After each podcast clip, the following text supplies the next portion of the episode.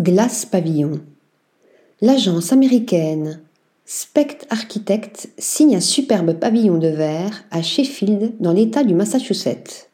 Les propriétaires ont troqué leur manoir historique du XVIIIe siècle pour une demeure au style minimaliste et moderne afin de profiter de leur retraite. Ils ont néanmoins conservé les antiquités et les objets collectés au cours de leur vie. L'architecte Scott Specht a ainsi relevé un défi architectural de taille, fusionnant deux esthétiques opposées au milieu d'un champ agricole en jachère, bordé de grands arbres anciens. Le toit flottant, en porte-à-faux, offre une protection contre le soleil et le vent, limitant le besoin de climatisation et de chauffage. L'intérieur, ouvert de 185 mètres carrés, dispose d'un salon, d'une salle à manger et d'une cuisine, avec une chambre à coucher à chaque extrémité.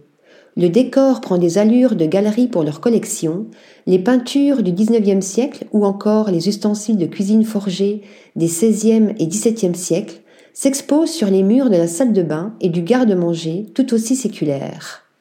Les finitions comprennent des surfaces en porcelaine, des armoires en chêne européens et du quartz dans la cuisine.